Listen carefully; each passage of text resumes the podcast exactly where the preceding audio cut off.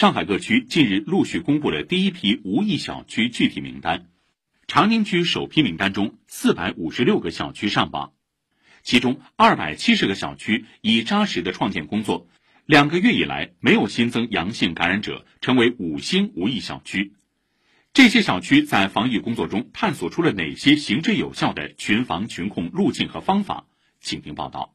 福市居民区共有十七个小区，其中十二个小区从三月份开始至今都无疫情。居民区党总支书记陈琼介绍，小区小而散的特点，遇到的最明显问题就是团购难。为此，居委会干部通过微信联系各团长，让几个小团相互抱成大团。比如愚园路一千二百四十九弄的团长就承担起沿线七个小区的物资团购。他作为一个总的多多菜场的卸货点和负责人，进行统一消杀以后，各个小区里面的物资订了多少，他会进行打包。然后，因为他这个品种相对来说比较丰富，基本上豫园路这边的。就都能保障到了。包括团长在内的大约一百五十名志愿者为居委会干部承担了不少抗疫压力。陈琼坦言，在志愿者招募和管理上，居民区也早早制定了规则，大家都遵守至今。招募志愿者必须打过两针全程接种的疫苗，报名的时候要有四十八小时的核酸。做志愿者以后是每天都做抗原的。然后呢，尽量以不出楼道为主，就是自己楼道进行服务。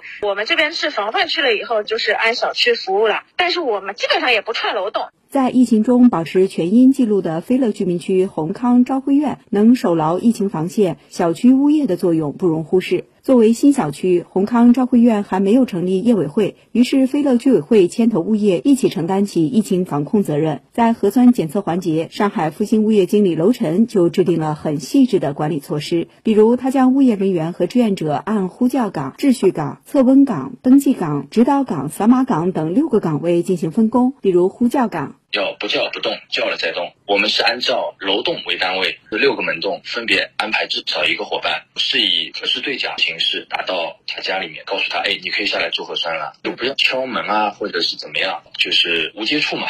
被列入防范区后，物业对于外来人员和物资的管理也并未松懈。所有快递进入小区都要严格经过扫码、登记、消杀和配送等四个环节，才能交到业主手中。楼晨说，刚进入五月，居民就已将上半年物业费基本缴清，服务被认可了，他们与居民携手抗疫的信心也更足了。在这个疫情阶段，小区可以做到既能够把抗疫做好，又能够把物业日常的一些工作给做好。以上由记者李雪梅报道。